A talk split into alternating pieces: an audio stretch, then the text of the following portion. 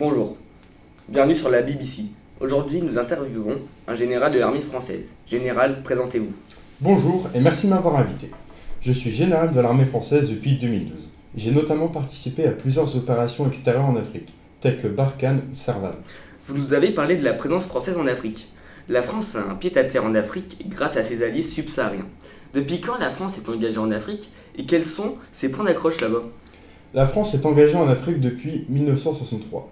Cette présence débute notamment avec l'opération Bulldog. Elle continue actuellement avec l'opération Barkhane qui débute en 2014.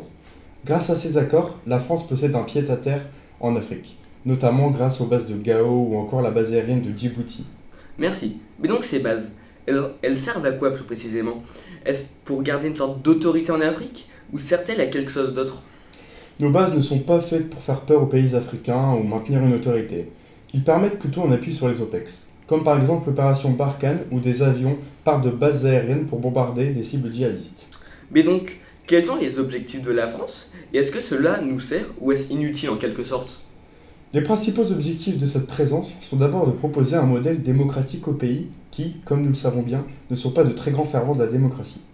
Ensuite, son deuxième but est quand même de garder une certaine zone d'influence en Afrique qui diminue de plus en plus avec l'arrivée de nouveaux pays. Avez-vous des pays en tête?